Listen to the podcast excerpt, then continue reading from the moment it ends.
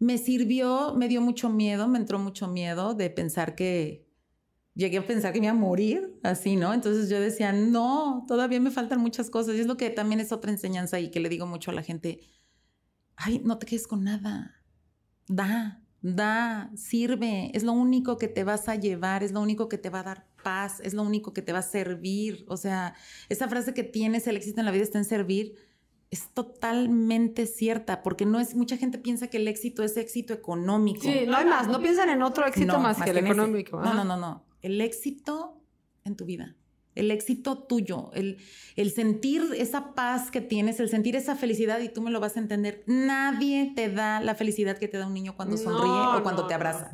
Nadie. Digo que salgo de mi casa enojada, dicen, esta está media loca. Y llego a la casa a hogar y se me olvida el enojo. Claro. Y regreso, pero hasta cantando. Y dicen, ay, no, qué bueno que se va a la casa a hogar porque se le va todo. O sea, sí, sí, sí, no, no, es, es increíble. Bienvenidos al podcast El Poder del Servicio, desde donde estás y desde lo que tienes. En este podcast le daremos voz a quienes han dedicado parte de su vida a servir a los demás, que son miles los corazones que trabajan sin descanso por un mundo más justo. Desde este espacio queremos que quienes nos escuchan encuentren su causa y su lucha, que todos, desde donde estamos y desde lo que hacemos, podemos cambiar el mundo de alguien. Solo hace falta que nos detengamos y miremos porque si entendemos que el verdadero éxito en la vida está en servir a los demás, entonces ya lo hemos entendido todo. Gloria Erika Cid Galindo nace el 12 de septiembre de 1972 en la Ciudad de México. En 1990, Erika inicia la licenciatura en contabilidad en el ITESO. En el 2004 se integra como voluntaria a una casa hogar en Tlaquepaque, Jalisco, que albergaba menores víctimas de maltrato y abandono, colaborando en el área de cuneros. Ella siempre se preguntó, ¿Por qué estos pequeñitos no pueden tener la misma calidad de vida que nuestros hijos tienen? Sueños y Esperanzas AC nace el 29 de noviembre del 2005 para brindar atención integral a bebés y niños que han sufrido maltrato y abandono. En noviembre del 2017, gracias al apoyo de benefactores y empresarios, inauguró la nueva casa Propiedad de Sueños y Esperanzas. Erika es una mujer altruista, sensible, emprendedora, aguerrida, comprometida con su labor y misión a cargo de sueños y esperanzas.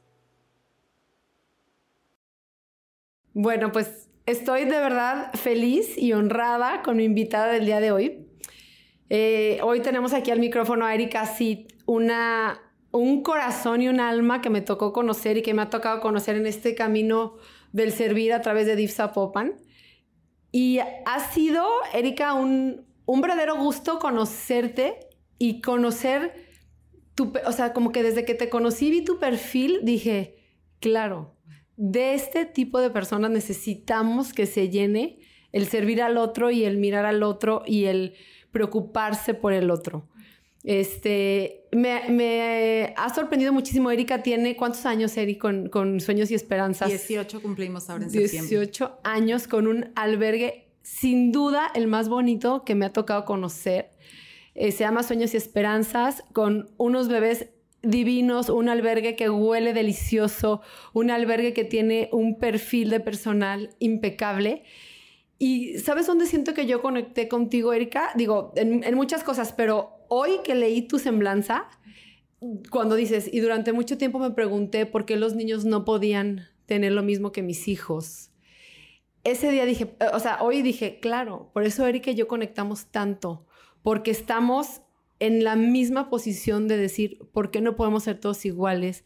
¿Por qué no se puede, o sea, por qué, por qué hay tanta desigualdad? ¿Por qué hay tanta maldad? ¿Por qué hay tanta diferencia? Y creo que tú pasaste de la pregunta a la acción y, me siento muy orgullosa de conocerte, pero más orgullosa me siento de tener a mis niños de DIF ahí contigo. Y, siempre que hablamos algún tema de albergues, siempre digo con mucho orgullo, miren, por los de sueños y esperanzas ni se apuren, eso lo vemos después. O sea, como que esa parte está resuelta. Pero, pero me encanta lo que haces, te admiro mucho y, y tú sí me demuestras que somos más los buenos. Sí. Entonces quisiera que nos contaras un poquito de cómo, cómo es la historia de Sueños y Esperanzas y, qué fue lo que te llevó a ti a decir, voy a poner la mejor casa hogar del Estado. Ay, Michelle, pues antes que nada, gracias. De verdad, de corazón, me pusiste chinita de todo lo que dices. Este, gracias por, por la invitación, por darme esta oportunidad. Me apasiona como a ti platicar de esto porque pues es algo que, que desde el día uno que yo lo hago, lo hago desde el fondo de mi alma. Estoy convencida así te lo digo, que si todos los seres humanos hiciéramos algo, el mundo sería muy distinto, ¿no? O sea, como puedas y en lo que te toca. Pero bueno, también el conocerte es increíble, a mí también me encanta, me encanta, trabajo mucho con gobierno y me habían tocado gobiernos difíciles y la verdad tener gente como tú, como Maye, por ejemplo, como, o sea, es, es otro rollo. O sea, ¿por qué? Porque estoy convencida que asociaciones, o sea, privado con gobierno, tenemos que estar de la mano, si no, no podemos. Y tener la misma visión es increíble, increíble. Entonces, pues bueno, te platico ahora sí que un poco, ¿por qué empezó Sueños? Yo creo que desde el día que nací, nací amando a los niños. Es algo que me apasiona, o sea, no te puedo explicar, ¿no? Siempre soñé con ser mamá, siempre, siempre. Yo decía, quiero ser mamá, quiero ser mamá. Pero fíjate que hay una anécdota muy que yo platico mucho. Yo soy de México. Nos venimos a vivir a Guadalajara cuando pasa el temblor de México en el 85. Yo tenía 13 años en ese entonces y me acuerdo que me impactó ver en las noticias que rescataron a cinco recién nacidos. De cuneros. De cuneros. Pero yo imagínate mi infancia, gracias a Dios, qué feliz, que yo no podía dimensionar que hubiera cinco bebés sin papás. Eso fue lo que a mí me impactó. ¿Cómo? ¿Quién los va a cuidar? ¿Quién los va a acostar? Era lo que yo preguntaba mucho. ¿Quién, quién va a estar con ellos? O sea, entonces yo me acuerdo que le hablé a mi abuelo en México y le dije, por favor, ayúdame, ayúdame a poner una casa hogar y me que voy a traer a esos niños. Total, todos me dijeron que qué linda, que todo, pero que acabaras tu sexto de primaria primero. Que mi vida, que hiciera mi vida y que ya después mis papás también, yo traigo esta parte de, de mis papás. Mi papá fue médico, ya murió, pero él siempre ayudó, siempre, siempre toda la vida. Mi mamá apoyaba a las esposas de, o a, la a las familias y así, ¿no? Pasa la vida, siempre yo en servicios, todo lo que tiene que ver con niños. Estudié en escuela de monjitas, bueno, todo, ¿no? Me caso, ándale, nacen mis hijos. Y yo decía, no, esto no es normal. O sea, desde que nació Paola y luego nace Ricardo, y yo decía, no puede ser. O sea, mucha gente me pregunta, ¿no tienes hijos? ¿Por eso haces esto? ¿Adoptaste un niño? ¿Por eso lo estás haciendo? Les digo al contrario tengo todas las bendiciones. Tengo hijos, dos hijos maravillosos con salud, pero sobre todo que tienen unos papás y una familia que los aman perdidamente, ¿no? Y fue cuando yo dije, ¿por qué ese niño vivía de esa manera? ¿Qué diferencia tiene él de Richie? ¿Qué diferencia tiene esa niña de Paola? Y mira, me sigo poniendo Igual. Y entonces me empezó a pegar durísimo. O sea, no tienes idea, porque yo decía, ¿qué culpa tienen esos niños? ¿Cuál fue la diferencia? Haber nacido en un lugar donde no tenían las oportunidades o el amor, ¿no? Empiezo a irme a casas hogares, ya que, porque yo, mamá, primero mamá antes que nada, ¿no? Entonces, ya que mis hijos empezaron a ir al, kinder, yo me chocaba en las desayunos y demás Entonces, Ahí también eres de mi equipo. Sí, entonces me empezaba a ir de voluntaria a casas hogares y me metí muchísimo a una casa hogar donde yo llegaba a despiojar, a bañar, aparte era la típica casa hogar como te la imaginas, o sea, olía horrible, bueno, sacaba hasta el popó de las cunas de los niños, este, los niños todos empiojados, yo creo que me empiojé 20 veces, bueno, todo olía, bueno, no, horrible. Entonces empecé a tratar de hacer como un cambio y con amigas, ayúdenme así, a pedir, ¿no? Ayúdenme, íbamos ayudando a la, a la madre, íbamos haciendo esto y logro hacer un cunero, porque a mí me impactaban los bebés, ¿no? Y era, empiezo a ver que era el cielo y cuando los bajaban, así lo decía yo, ¿eh? Bajan al infierno. O sea, están en este lugar impecable que tú arreglaste, que tú, y luego bajan a su otra ¿Por qué? Porque me doy cuenta también que por más ayuda que yo quería dar, la persona que dirigía mm, ese lugar mentalidad de las tenía otra, otra, otra mentalidad completamente. Entonces, cuando yo le decía, madre, pero ¿por qué? O sea, ¿por qué son niños? Ay, señora, con que no los golpeen, con que no los violen y que tengan que comer. Ya con eso es suficiente. Ya cumplimos. Y yo decía, no, eso no es ayudar. Eso es dar lo menos. Las migajas de las migajas. migajas. Y no haces nada, no estás haciendo un cambio. Entonces es cuando dicen que yo empieza con mi locura y llego y le digo a mi marido, quiero poner una casa hogar. Ajá. Yo te estoy diciendo en serio, quiero poner la mejor casa hogar de Guadalajara. dije, ahorita de Guadalajara. dije, pero va a ser la mejor casa hogar de México.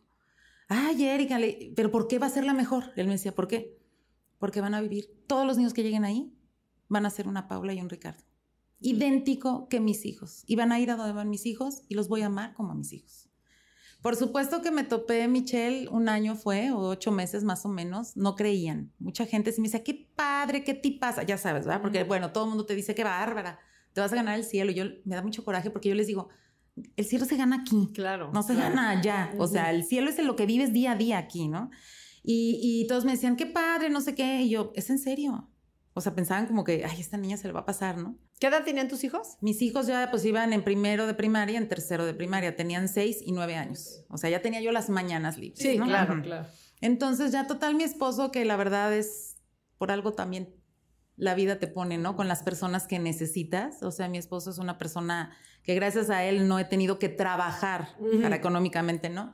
Pero además me ha apoyado en todo. Me dijo, bueno, ok, está bien. Este, nada más te voy a pedir tres cosas. La primera, que si lo vas a hacer, piensa que es una decisión de vida. No se vale que dentro de un Sí, año me digas, ya me cansé". claro. La segunda es que lo vas a hacer perfecto. Lo que te cueste y el trabajo que te cueste. Pero todo como debe de ser. Y la tercera, primero tu familia. ¿Sí? No, piénsalo. No, ya, ya, ya lo pensé. Pues así fue y me reuní con unas amigas que más o menos ahí me apoyaban y les dije, ayúdenme. Para eso todo se te va poniendo. El papá de la mejor amiga de mi hija es notario, estaba en el IJAS, me hace el acta constitutiva. Este, luego otra amiga trabajaba en el Consejo Estatal de Familia. Para no hacerte el cuento largo, empieza la casa hogar en el 2005. O sea, de que tú dices, voy a poner una casa hogar, A los ¿a seis que meses. recibes al bebé, el Ah, primero? ah, no, de que yo empecé con eso fue en marzo, en, mayo. Rento una casa, la empiezo a poner, voy a la... Yo no sabía nada, entonces que ve a la Procuraduría en ese entonces, que ve al Consejo, que pide el permiso, que no sé qué. Y el primer niño me llega el 26 de diciembre. No se me puede olvidar. Una niña de tres Tu años. regalito de Navidad. Sí. Y de ahí, al mes ya tenía 15. Y yo decía, ¿cómo? O sea, pero haz de cuenta que se convierte en, en mi sentido de vida. O sea, yo siempre he dicho que yo tengo tres hijos, Paola, Ricardo y Sueños y Esperanzas. Y todos esos niños han pasado más de 500, Michelle. Y te puedo decir, y tú ya lo conoces, pero lo más importante es que todos los niños que han llegado realmente han tenido una vida completamente distinta. Y algo que también he aprendido es que mientras estén conmigo, porque muchas veces a lo mejor el final no es el que uno quisiera. Ujú. O no depende siempre No de ti. depende de ti. Ujú. Esa es la verdad. Y tú ya lo, lo Sí, sabes, ¿no? claro. Entonces, pero bueno, por lo menos yo digo, en el tiempo que estén conmigo, que sepan lo que es ser amados, que sepan lo que es vivir tranquilos, que sepan lo que es que esté la gente pendiente de ellos para que el día de mañana que ellos se vayan ya hayan tenido otra pues otra vida. Yo estoy segura que así se vayan de un año ya Ah, les no, no, queda, 100%, o sea, 100%. y es increíble, ahora que me estreno de abuela y que nace mi nieta, que estoy vuelta loca, y me dice mi, mi yerno, señora, pero ¿cómo le hace para que en el cunero que tiene a los 14 recién nacidos, porque el cunerito es de 14 y luego ya es el cunero, no lloren? O sea, aquí necesita la mamá todo el día. Le digo, claro, le digo, pero allá, pues tienen muchas. Le dije, y sobre todo son niños que saben que están seguros. Y siento, porque quisiera aprovecharte en este espacio para, para hablar de este tema tan controversial que es la niñez institucionalizada, Ujú. que además creo, Eri, que nadie habla de eso. ¿Me explico? Yo que te puedo decir que vengo una, de una familia que sirve todo el tiempo, no sabía la cantidad de bebés que había en Guadalajara, ni en Zapopan. El, otro día traje ahí la estadística, creo que hay 33 mil niños institucionalizados en el país. Son un chorro y no se habla del tema, poca gente ayuda y siento que es un, un lugar en donde, donde se puede hacer tanto, tanto, tanto, si tan solo, como tú dices, hiciera cada quien un poquito Claro. y, y hiciera la diferencia. Yo, por ejemplo, hoy, hoy eh, tuve una conversación con un amigo que tengo hace mucho tiempo que no lo veo y sé que tiene unas carnicerías y le dije, oye, ya sé dónde está tu carnicería, tienes un albergue bien cerquita, ¿por qué no le mandas carne? O sea, no le hablé a pedirle dinero. ¿Por qué no les mandas carne? Mándame la lista y voy a ver qué te voy a dar. No, o sea, desde lo que él tiene. Claro, Sí, claro. o sea, desde lo que él tiene y desde lo que él hace. Y, y este tema, y volviendo un poquito a, a lo que tú decías, estoy leyendo un libro que te voy a recomendar, que se llama eh, The Boy Who Was Raised as a Dog, el niño que fue criado como un perro. Y es de un psicólogo en Estados Unidos que, que cuenta muchas historias de niños con los que él trabaja. Yo creo que la que más le impresiona es esa y así llama al libro, ¿no? Y justamente hablaba de la importancia del día uno a los tres años. Porque había niños que habían tenido de 0 a 3 una infancia divina y de los 3 a los 9 una vida terrible, pero no se habían convertido en asesinos. Y tampoco robaban, porque esos tres años de amor y de cariño les dieron todos los cimientos. Y quienes tuvieron una vida trágica de los cero a los tres y luego los adoptaron y parecía que todo podía salir mejor, nunca pudieron enderezarse, porque esos primeros años fueron brutales en su desarrollo, porque esos primeros años vivieron abandono, historias de niños que se iban a trabajar los papás y los dejaban bajo llave en un, en un cuartito, ¿no? Entonces, creo que eso hace todavía más loable tu causa, porque, porque pones los cimientos fuertes para estos niños. Y, y, yo no sé si te había dicho, pero siempre había escuchado de ti. Erika sí, Erika sí. Entonces, sin, sin, conocer, pero cuando realmente cuando voy y conozco Sueños y Esperanzas, creo que lo primero que pensé fue, wow, o sea, está al nivel de mi kinder, ¿no? O sea, ya de entrada fue increíble la, la recepción, el trato, la gente, las instalaciones. Todo me pareció como, como algo privado, uh -huh. como si fuera de verdad, como si... Como de, de paga como de paga, sí, ¿no? Porque sí. esa es la idea que tenemos. Y tú Así también me es. recuerdas, cuando entro tu albergue, me recuerdas todo el tiempo que lo público o lo que tiene que ver de, con gobierno no tiene por qué estar chafa. No. Y eso es algo con lo que yo he peleado todos los días desde que llegué. Sí. Y vamos a arreglar este centro porque yo quiero que la gente se sepa digna Así es. de sentarse en una silla que no esté rota. Se sienta digna y se sepa digna de recibir atención de una persona claro. con conocimientos que las va a tratar de buena manera, que las va a valorar, que las va a atender, porque sí creo que la gente ya está muy enredada en la desesperanza y a nosotros nos toca eh, de alguna manera eh, enseñarles, mostrarles, enseñarles. mostrarles la uh -huh. otra parte, ¿no? Claro. Y yo desde que estoy en DIF hacemos fiestas cada mes, ¿no? Eh, y es algo que me enorgullece mucho. Direcciones y coordinaciones del municipio les toca cada mes pero les toca, Erika, pues igual han ido por tus sí, niños, sueños y esperanzas. Sí, Tienen que ir por ellos en sí. coches, pero van al albergue que está a hora y media y así. Y la instrucción, que, oye Michelle, ¿pero qué necesitas? Pero no, no, no, a ver. ¿Tú tienes hijos o tienes sobrinos o has ido a fiestas, verdad? Sí. Pues como si fueran tus hijos. Ese es el nivel de fiestas que estamos esperando en DIF. O sea, mago fulano, pues al mago fulano, pastel de no sé dónde, pues el pastel de no sé dónde, porque entonces yo cómo, cómo pretendo que estos niños aspiren algo si nunca nadie se los presentó. Eso es completamente, es lo mismo que me pasa a mí. Si digo que todos los niños tienen el mismo derecho que tienen mis hijos, y si digo que todos los niños deben de vivir como viven mis hijos, que lo que te puedo decir es que mis hijos fueron los más amados y luchando por ellos siempre, tengo que ser tal cual. Entonces, ¿qué les doy a mis hijos? Lo mejor que puedo a veces me dicen, oye, es que viven mejor que nuestros hijos, estos niños. Dije, qué bueno. Le digo, esa es la idea, que vivan increíbles. Ellos tienen una carencia tremenda que es papá y mamá, ¿no? Ya con eso... No, una huella de bueno, abandono. Ya con eso ya están más atrás, ¿no? O sea, ya, ya no pueden. Pero bueno, ajá, de desventaja. Pero por lo menos vamos haciendo que vivan como viven nuestros hijos. O sea, llega gente, eso me pasaba muy al principio, que, ay, te voy a dar donativos lo que tú dices, ¿no? Y me llegaban a veces unos donativos que yo decía, ¿cómo te atreves a regalar esto?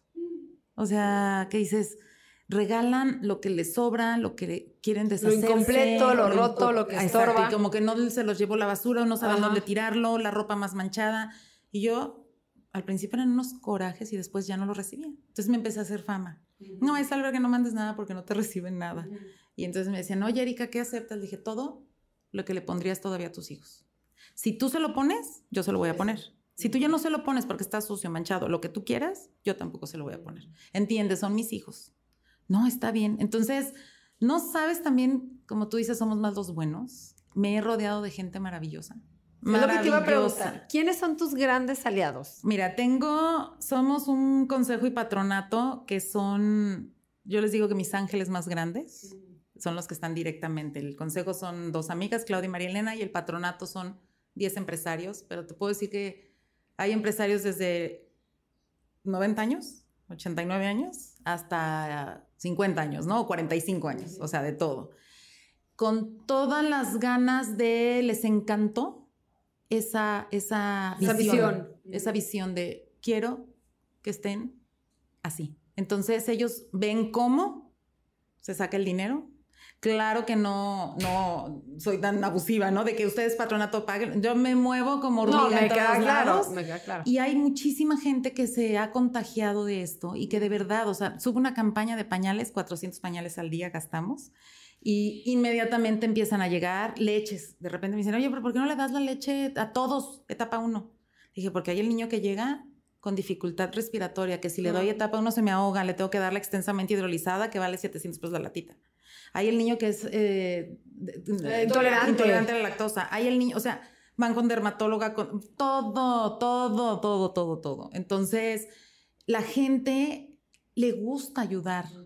¿Por qué? Porque yo siempre que voy o que me invitan a hablar a algún lado, a pedir un donativo, les digo, siéntete orgulloso que lo que tú vas a dar lo vas a ver reflejado en la vida de ese niño. O sea, tú estás siendo parte del cambio de la vida de ese niño. Entonces, a la gente ya le está gustando también, porque está la situación muy difícil, ayudar donde realmente Ves tú. ves claro. que se está aplicando, tu donativo, tu ayuda. Ajá. Entonces, pues tengo muchos ángeles, Michelle, o sea, muchos, muchos que, que, que ayudan y que creen en esto y que además, como yo les digo, una lata de leche, ya le cambiaste la vida a un bebé. Porque a veces hay gente que te dice, es que no tengo, nada más te puedo dar esto. Esto, ya, cuando estábamos construyendo la casa, es que este, un ladrillo, vendíamos ladrillos simbólicos a mil pesos. ¿Qué vas a hacer con mil pesos? Y necesitábamos 40 millones de pesos. No me digas. Así. Y me dijeron, no vamos a empezar hasta que tengas el 50%. Pues sí. Y yo, bueno, me llega un donativo de un millón y yo me emociono. Pues nunca lo había visto, ¿verdad? Y dije, Ujú. adelante. ¿Ya lo tienes? ¿Ya? ¿Ya tienes el 50? Sí. ¿Segura? Soy muy confiada. Yo siempre, la fe es la que me mueve. Fíjate que yo, idéntica que tú, yo siempre he creído que a mí Dios como que me ataranta tantito, Sí. me, me echo en el tema y luego dice, total, esta es bien guerrera. Ya metida ahí, ya, Va porque a a veces poder. digo, pero ¿cómo decidí? ¿Pero por qué dije que sí? Ya metidísima con el agua aquí y también con mucha fe Sí. he visto su mano en miles de cosas que hago súper.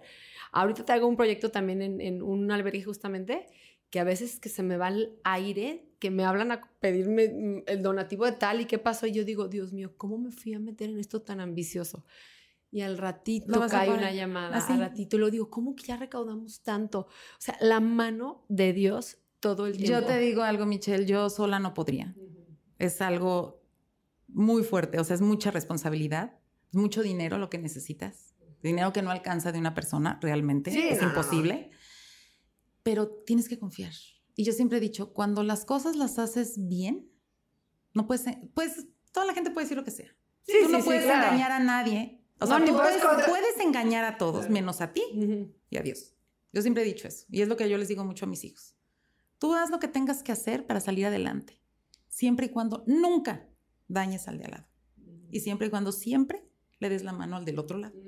Entonces eso te va a ayudar a salir adelante siempre. Entonces, para mí es abandonarme. Cuando más difícil he tenido, que yo digo, híjole, ahora sí, Ahora sí, ya no, ya, ¿qué, qué, qué va a pasar? Y yo digo, ¿sabes qué, Dios mío? Tú sabes que no tiro la toalla, pero humanamente ya no puedo. ¿Te toca? Yo aquí le sigo, pero te toca. Me encanta a mí la frase de yo hago lo posible, pero tú arriba lo Así, yo, imposible. yo digo, yo Sí. humanamente sabes que voy a hacer todo. Me muero en la raya. Pero ya no sé qué más hacer. Ayúdame. Pero así, ¿eh? ¿Cuáles han sido así como tus crisis más difíciles en estos 18 años? Mira, la primera que fue muy fuerte y, y no fue de dinero, fíjate, fue un problema que tuve con, con una persona de gobierno, precisamente, y por envidias, o sea, por cosas así que dicen, este, ¿por qué le salen bien las cosas? ¿No? Y siempre que hay algo bueno, creen que hay algo malo atrás. Ah, ¿Qué, qué cañón va? No, no, Sí. no, o sea, no pueden creer que tú estés haciendo las cosas bien. Sin ningún interés. Sin ningún interés, pero está, ¿por qué? Si tienes tu casa, le- o sea, no necesita. ¿Qué necesidad tendría? Ajá, Ajá. porque ahí no me ¿O cuál digas es el que, que por beneficio buena, que por Ajá. linda, ¿no? Entonces, me investigaron, bueno, hasta mi pro y marido lo investigaron, pero ahí sí, a mí me pegó muchísimo porque de mí que digan lo que quieran, pero empezaron a hablar mal de la casa hogar. Con poder, pues empezó a decir hasta en prensa y todo. Sentí de verdad que haz de cuenta que me estaban cortando una parte de mi cuerpo así. Agarrando golpes. Sí, horrible. Entonces yo me acuerdo que iba en el carro y dije, no, dije, Dios mío, a eso voy. Tú sabes que todo esto es mentira y tú sabes por qué lo hago. A nadie puedo engañar. O sea, a ti no te puedo engañar. Ayúdame a que esto termine, porque ya no puedo. Es lo único que me va a hacer que yo me haga un lado, ¿no? Pues a la semana. Todo, todo, se, fue acomodando y bueno, hasta nos hizo un favor, yo creo. O sea, porque Sueño se posicionó mucho más, se demostró mucho más y creo que se unió mucho más gente.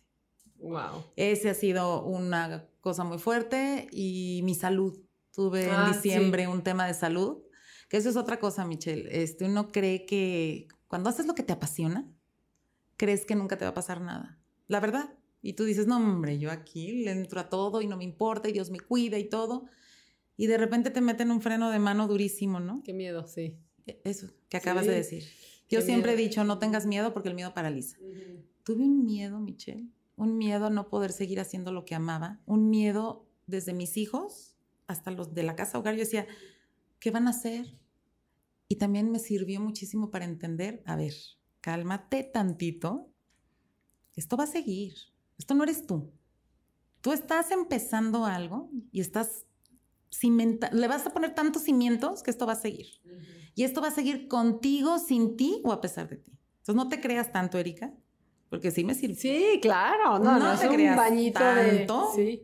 Empieza a ver cómo, si tú no estás, va a seguir con tu operar el lugar, claro. porque pues puede llegar alguien que, que tienes a tu hija, ¿no? Sí, que eso me da mucha paz pensar. Sí, no, o sea, sí hay quien haya... Y mi este yerno igual, o sea, pero de todas maneras me sirvió, me dio mucho miedo, me entró mucho miedo de pensar que...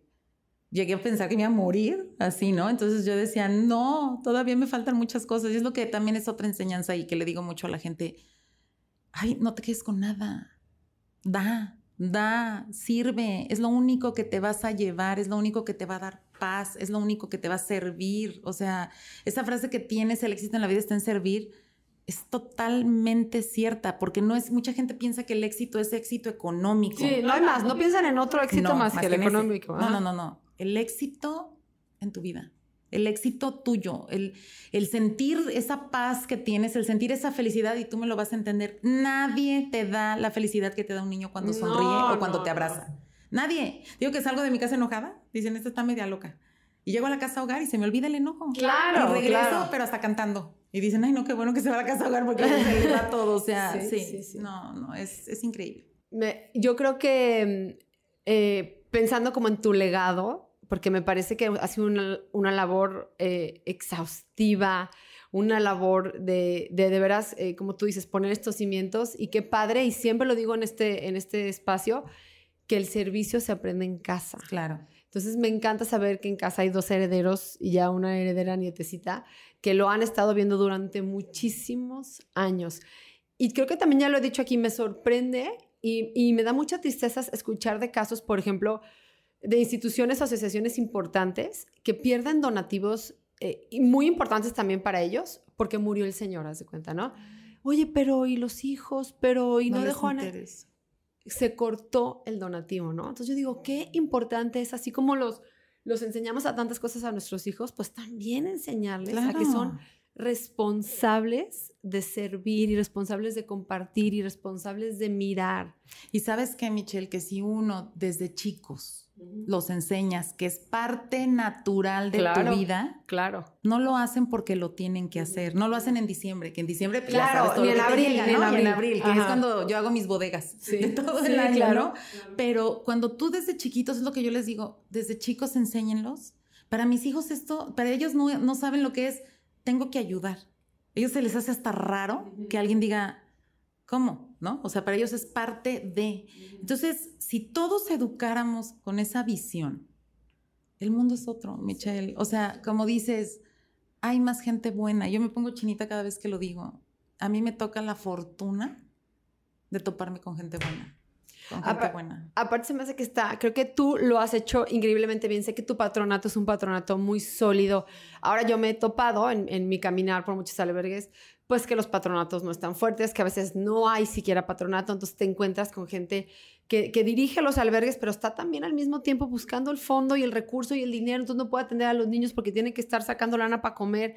Y, yo sé que también por ahí me dijeron que, no sé, que, que podías echarnos la mano en ese sentido. O sea, digo, qué padre que además comparta su conocimiento y que su historia de éxito, que seguramente tuvo muchos tropezones, ahora pueda ser compartida para que podamos replicar tu modelo de trabajo y, y, se pueda transformar así las vidas. Y ahorita que decías, el donativo que alguien me dé, si es la lata de leche, transforma la vida, ¿no? De un chiquito.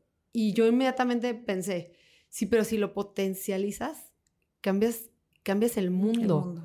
Cambiamos a las futuras generaciones, cambiamos a la sociedad. Eh, ¿Si me explico? Y, y, me gustaría que nos platicaras un poquito el perfil de tus niños. ¿Quiénes llegan a, Sueños y Esperanzas? ¿Cómo te llegan los niños? Como para que la gente entienda. O sea, siento que estoy aquí con la mera, mera. Ay, qué linda. Entonces, para que la gente sepa cómo es que llega un niño a un albergue. Sí, mira, todos mis niños llegan todos por derivados de algún DIF. Antes, en el 2016, yo era delegada. Okay. Era como, porque había consejo estatal. Yo era delegada. Entonces, era, la verdad que era increíble porque los niños que me mandaban a mí, yo tenía todo la el poder legal, lo que hacen ustedes para poder agilizar todo. Y es muy diferente un DIF que tiene mil niños a una casa hogar que nada más lleva 40 casos. Entonces era un poco más rápido, bueno, todo, total cambia la ley, pero todos los niños me llegan derivados por algún DIF o la PEPENA, la del Estado, eh, por algún tipo de delito, maltrato, abandono o abuso. Tenemos ya seis, no, cinco años recibiendo únicamente recién nacidos porque, o sea, estos grandecitos que yo veo es que han ido ahí creciendo. Claro, por eso los ves así. Porque ellos desde el día uno de vida han estado contenidos, amados, cuidados, alimentados, o sea, todo. ¿Por qué nada más recibo pequeñitos? Porque empezamos a ver que últimamente de la pandemia para acá y un poquito antes, no tienes idea la cantidad de bebés abandonados, de hijos de madres drogadictas, que se los quitan. Ah, niñas madres. Niñas madre y que además cuando buscas a la abuela dices, bueno, ¿dónde estaba, no? Para que su hija vaya a pasar de 13, Que eso es lo que yo peleo mucho a veces cuando los reintegran, que le digo, fíjate, o sea, si no cuidó a la mamá, ¿cómo pretendes que va a cuidar al nieto, no? Pero bueno, eh, entonces todos los niños me llegan así y recibimos a los recién naciditos porque uno es muy caro, muy caro su atención. Entiendo que muchas veces quieren pero no puedes. ¿Por qué? Porque un bebé es, tienes que tener el 24-24. Tienes enfermeras de noche y todo, ¿no? Día, tarde, noche, fin de semana. Tengo hasta enfermeras de terapia intensiva, o sea, de enfermeras que han estado en terapia intensiva para cualquier cosa. Tengo ya un mini, casi mini hospitalito para tratar de evitar que se vayan al hospital, porque para mí es algo que me mata cuando se tienen que ir. Digo, ¿quién los va a cuidar? Una enfermera que no los conoce, o sea, y sí llegan los niños muy, muy malitos, ¿no? Entonces, eh, todo nos hablan ya de todo el estado, de todo el estado para recibir estos chiquitos. ¿A quién recibo? Al que en el momento que me hablan tengo el lugar. ¿Cuántos tienes ahorita?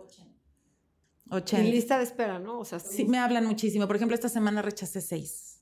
Me acuerdo, no sé si la primera o la segunda vez que fui, creo que la segunda, o sea, o sea ya, ya después, creo que me hablaste y me dijiste, llegó un zapopanito. Sí. Y me impresioné muchísimo porque tenías esta sala de bebés y para yo llegarle al zapopanito, tuve que brincar. Ya la cambiamos. Ya la cambiaste, pero lo que quiero decir es la cantidad de bebés. Y tengo una zapopanita que es mi adoración, quiero que sepas. Los amo como míos, ¿eh?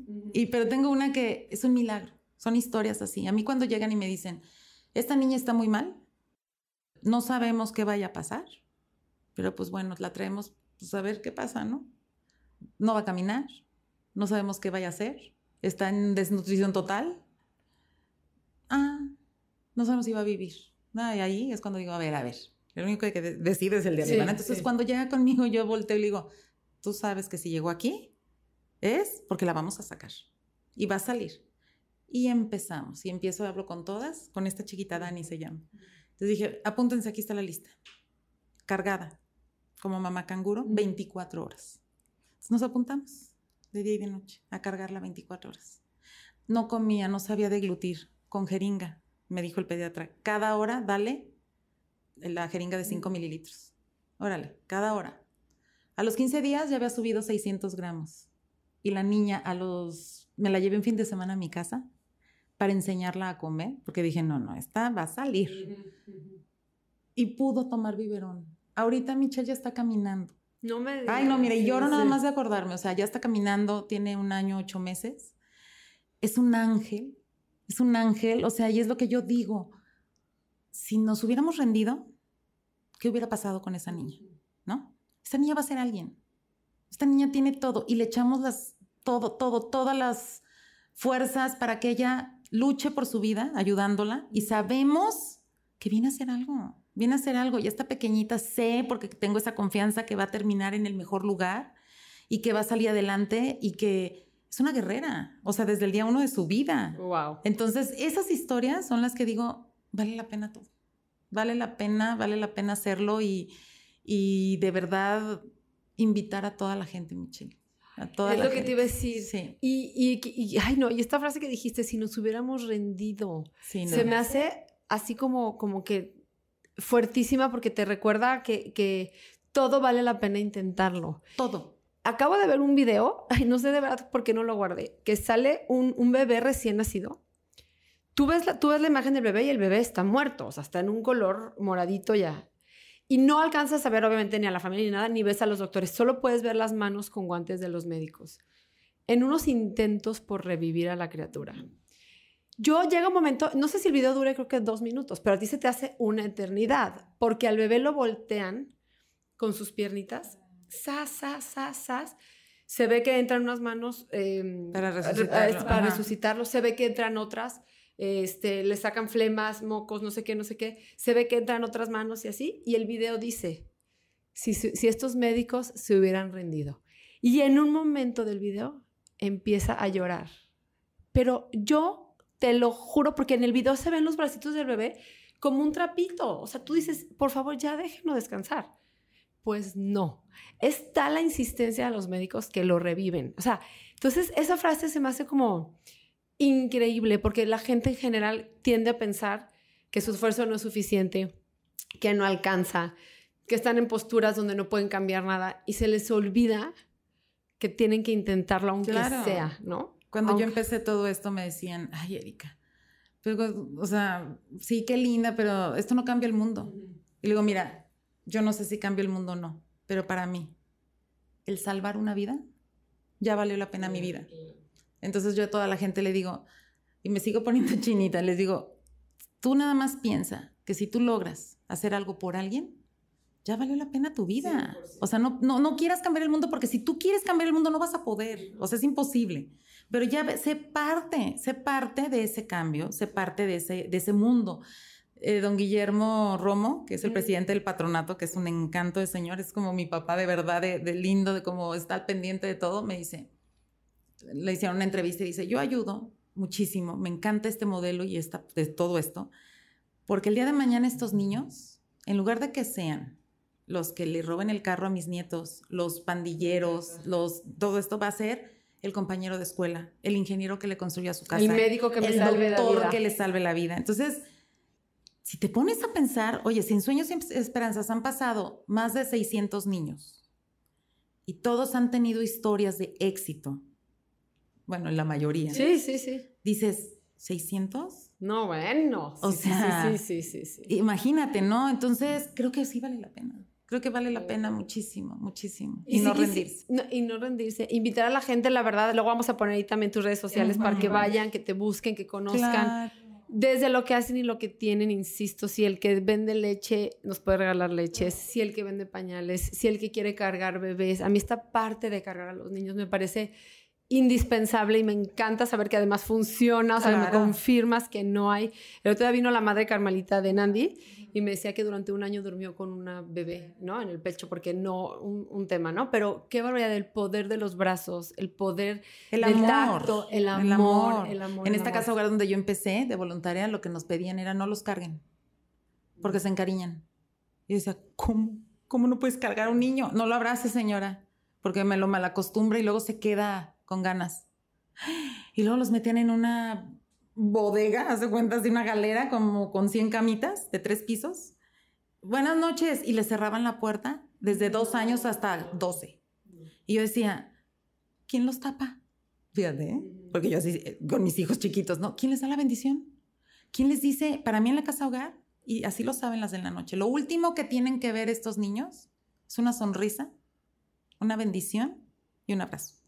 Y lo primero que tienen que ver al abrir sus ojos es un buenos días es una sonrisa y es un abrazo. Porque es cómo quieres empezar tu vida y cómo quieres, o sea, tu día y cómo quieres terminarlo, ¿no? Entonces, también hay que estar eh, capacitando mucho a las niñeras. Es un trabajo muy fuerte, muy cansado, lógico, pero siempre se los digo, cuando sientas que ya no puedes, voltea a verlos y di, gracias a mí, están así. Entonces eso es lo que los ayuda muchísimo, muchísimo. Ay, me encanta, me encanta. Y, mira, ya para terminar, quisiera también eh, hablar del tema de adopciones y también a la gente que nos escucha decirles que ya no es tan complicado el tema, ¿No? que hemos, por lo menos desde, desde Popan, voy a hablar yo desde mi, desde mi lado, acelerado los procesos. El otro día, ah, en broma, decíamos, porque les pregunté a una familia que iba a adoptar, es más, les entregamos ya a su chiquita y le dije, oye, a ver, del día que pediste informes, a hoy que te estamos entregando esta bebé, ¿cuánto pasó? Y me dijo, ocho meses. Y le dije, ah, ¿verdad? Ya le gané a la naturaleza. ¿Ya le ganaste así? O sea, realmente estamos en un, en un proceso de acelerar los trámites, de que la gente no se desanime, de que la gente se acerque. Hoy entregué dos certificados de idoneidad este, para unas familias y, les, y me agradecían y me decían, se ve el cambio y nos, nos dan la esperanza, ¿no? Que habíamos perdido durante años. El cambio está impresionante y yo lo digo. Este, y yo invito de verdad, ¿qué es lo que puede atrasar su proceso? Es cuando las parejas quieren un bebé. Y eso es lo que a mí me encantaría decirles, dense la oportunidad. Adoptar un niño de tres años, de cuatro años, para mí es un chiquito. Y como tú dices, o sea, tiene todas las posibilidades de salir y aparte yo creo que nos necesita más que un bebé, ¿no? En ese momento. Entonces, Sí, la certificación con ustedes está increíble y los procesos de también de pérdida de patria están, bueno, ¿por qué crees que me estoy quedando con puros chiquitos? Porque están trabajando padrísimo, padrísimo. Pero el chiste es que también la gente se anime. Sí, abra sus posibilidades. su corazón. Digo, si no fuiste papá y mamá por natural, bueno, date la oportunidad de que llegue tu hijo o tu hija. ¿Quién va a ser? Confía confía, o sea, y, no le cierras la puerta a uno más grande. Sí. porque ese es el problema.